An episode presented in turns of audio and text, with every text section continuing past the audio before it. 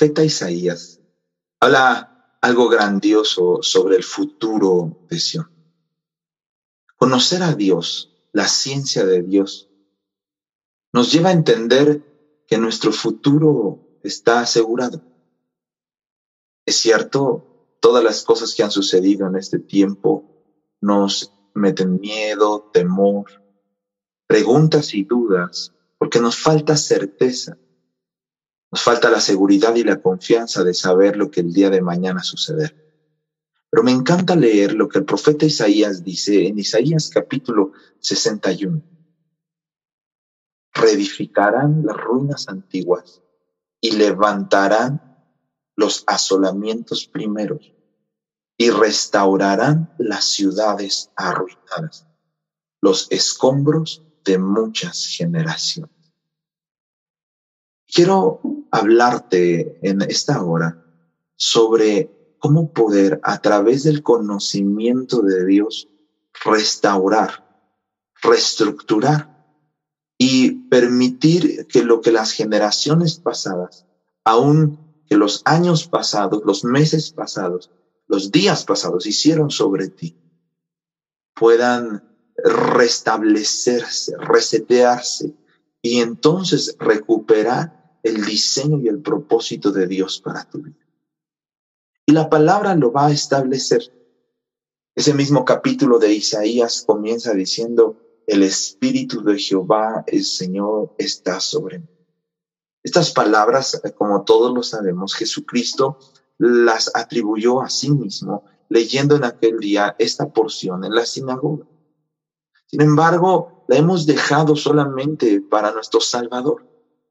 Pero ¿qué al Él vivir en nosotros, los creyentes, estas palabras cumplirse en nuestra mente, en nuestro diario vivir, en nuestra familia?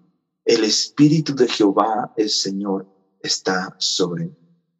Esto era un reto, poderlo contextualizar en el momento que Jesús lo estaba leyendo. Ellos estaban dominados por los romanos, estaban con sus tierras y sus propiedades diezmadas, con sus hijos y sus hijas sirviéndoles a otros, eh, otras culturas, otras personas. Sin embargo, Jesús se para y dice, el Espíritu de Jehová, el Señor, está sobre Ahora mismo, tú y yo podemos pararnos en medio de la sociedad que está diezmada por la muerte y la pandemia, en medio de, una descendencia y una generación que está en una crisis por no saber cómo seguir sus estudios, estos estudios en línea muchas familias les han cambiado la vida, les han cambiado los tiempos, están reestructurando sus eh, familias y sus núcleos. Y ahora la palabra se establece para nosotros que a través del Espíritu Santo, este espíritu de consejo, este espíritu de sabiduría, a través de ese espíritu de Dios, nosotros podemos actuar de una manera correcta, podemos eh, balancear eh, los asuntos de la vida de acuerdo a la voluntad de Dios. ¿Para qué está el Espíritu de Dios y cómo puedo yo restablecer las ciudades, eh, las ruinas? ¿Cómo puedo yo quitar los escombros de muchas generaciones? ¿Cómo lo puedo hacer? Continuará diciendo este versículo, porque me ungió Jehová. Sabes, en el mundo antiguo del ah, Antiguo Testamento, el aceite se utilizaba para que los sacerdotes pudieran ungir a la persona con un propósito, la persona que tenía un propósito. Este tiempo es para las personas con propósito, para personas que saben cuál es su papel en esta vida. Si tú estás por la vida pensando que serás el próximo en enfermarte, pensando que serás el próximo en morir, seguramente tu propósito no está muy claro a menos que el Señor te haya mostrado que con ese propósito le servirás para su gloria. Pero cuando tú pones en tu corazón objetivamente el propósito para lo que Dios te ha permitido la vida, entonces podrás entender que todas las herramientas y recursos dispuestos por Dios para ti se van a usar y van a causar un beneficio. ¿Cuáles son los recursos? ¿Cuáles son las herramientas que Dios te dio? ¿Qué es lo que Dios te ha dado? Se le pregunta a aquel hombre, ¿qué es lo que tienes en tu mano? Creo que ahora es el momento de responder. Tal vez tu carrera profesional, tal vez algún don que Dios te dio, tal vez alguna gracia que Dios depositó en tu vida, no sé, el manejo de computadoras, eh, el cocinar, el eh, poderte relacionar correctamente con otras personas. Muchos de nosotros nos cerramos en nuestro mundo, nos cerramos en nuestro entorno y pensamos, todo está destruido, todo se acabó, ya no hay más esperanza para mí. La palabra de Dios establece en esta hora para ti que cuando tú tienes un propósito y lo tienes porque Él te ha ungido con su Espíritu Santo, ha puesto este aceite derramado desde tu cabeza hasta tus pies y entonces esto te da un diseño, esto te da un eh, eh, futuro eh, con grandeza de Dios, con grandeza del reino. No para ti, no para que egoístamente quieras comprar todos los carros y las casas y, y, traer todo el dinero. No, esto no es una selfie de, eh, la sociedad moderna. Dios quiere que tú vivas para su gloria. Cuando conoces a Dios, la ciencia de Dios te dicta que su gloria debe ser manifestada sobre ti. Justo un capítulo antes, Isaías le dijo al pueblo, resplandece porque la gloria de Jehová ha nacido sobre ti. Levántate y brilla.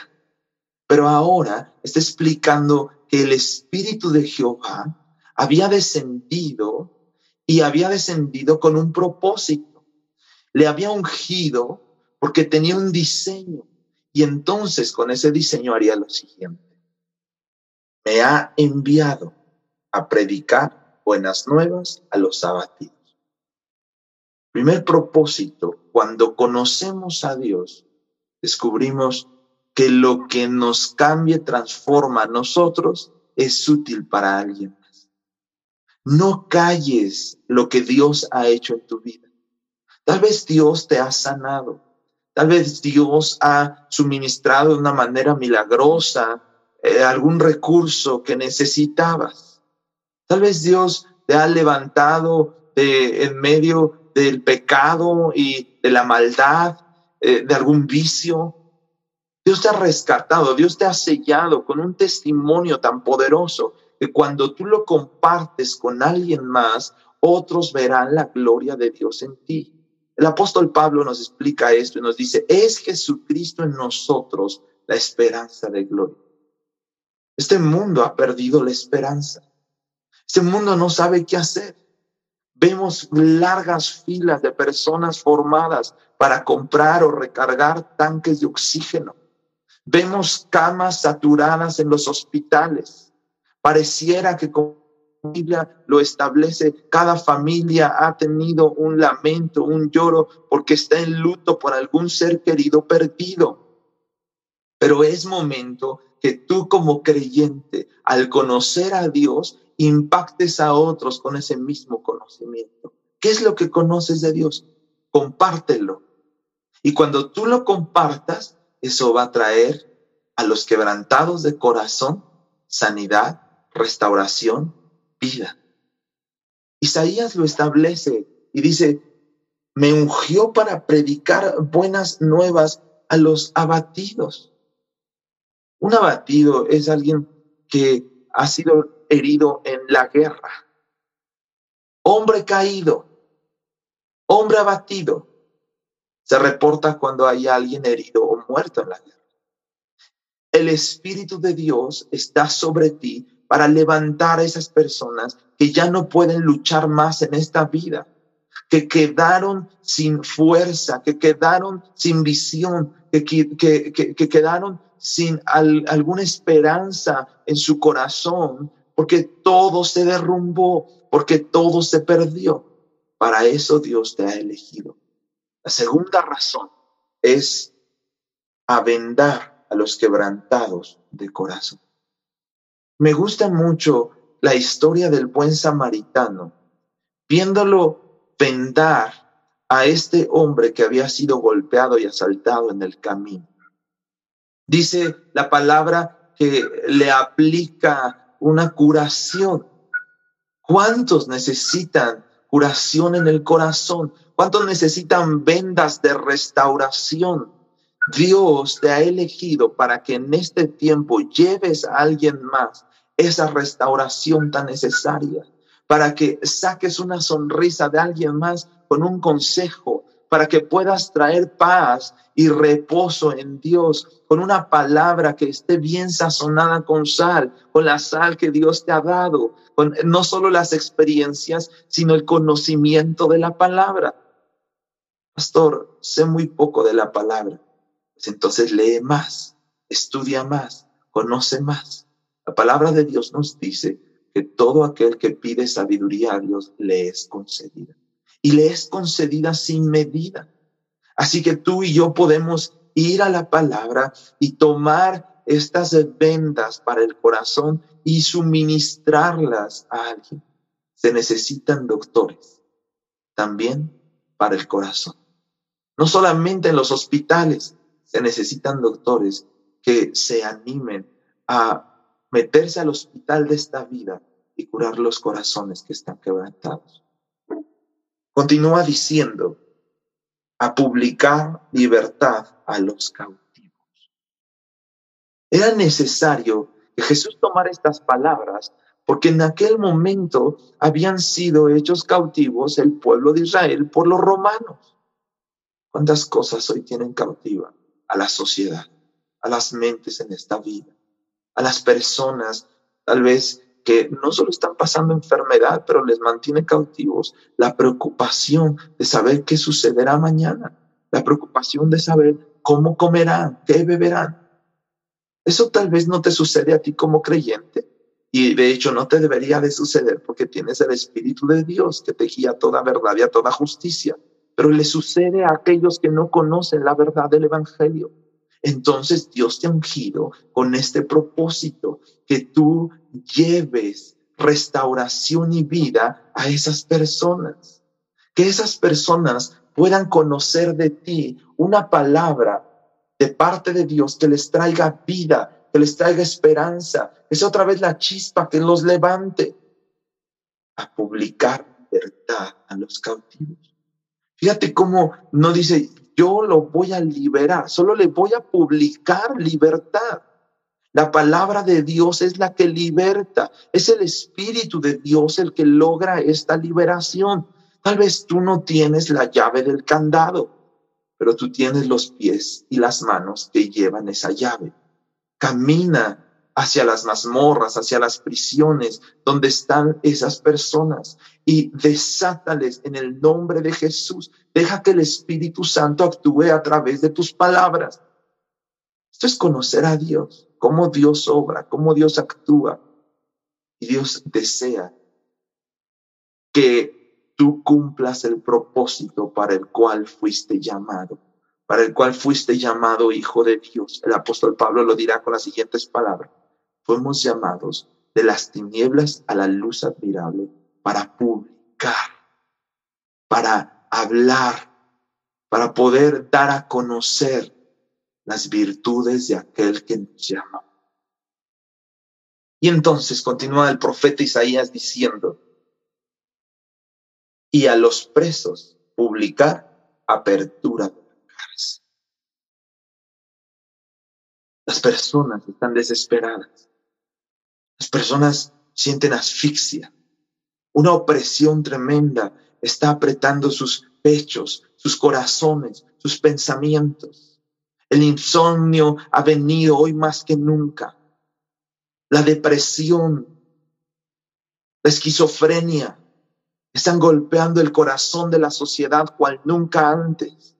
Un espíritu de sopor, de muerte, de dolor, de luto, de llanto está sobre las personas y tú has sido seleccionado por Dios para vivir este tiempo no otras generaciones. Tú has sido seleccionado por Dios para en este tiempo publicarle a los presos que sus cárceles serán abiertas, que sus cárceles vendrá como aquel tiempo el ángel del Señor abrir la cárcel donde estaba el apóstol Pedro y publicar libertad. Y sabes, dice que la iglesia en ese momento, cuando el ángel del Señor vino a liberar, la iglesia estaba orando.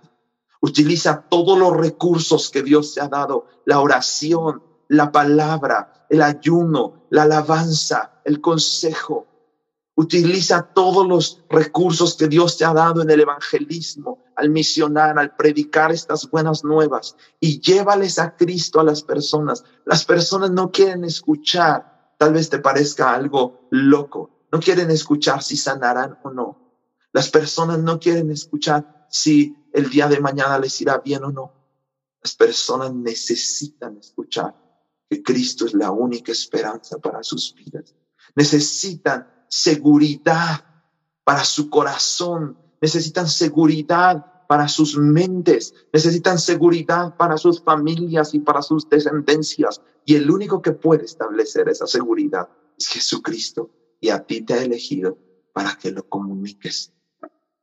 Pero también dice, a proclamar el año de la buena voluntad de Jehová.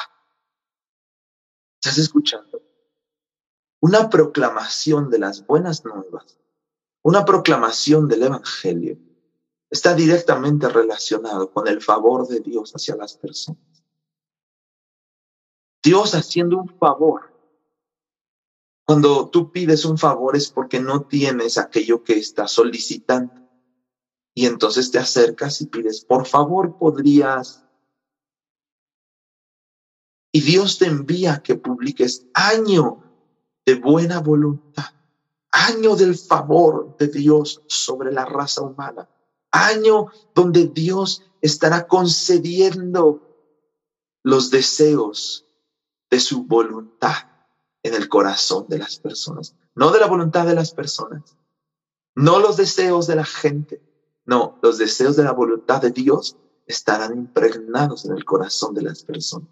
Tú solo estás llamado a proclamarlo, a decir, es año de la buena voluntad. No estarás pecando si estás hablando así. No estás prometiendo algo que se te ocurrió en una noche de mucha comida y cuando soñaste viste algo raro y te levantaste y lo dijiste. Estás proclamando la palabra de Dios. Jesucristo es el favor para la raza humana.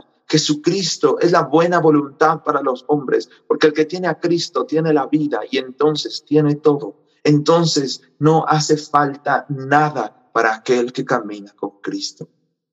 Pero también establece esta profecía y el día de venganza del Dios nuestro. No solamente a aquellos que están necesitados de esta palabra, les eh, traerá eh, gozo, alegría, reposo, descanso en medio de sus tribulaciones, sino a aquellos que han rechazado el mensaje del Evangelio, viene el día de la venganza. No, la venganza de Dios no es la pandemia. Esto es una oportunidad que Dios está dando a cada una de las familias a que veamos su gracia.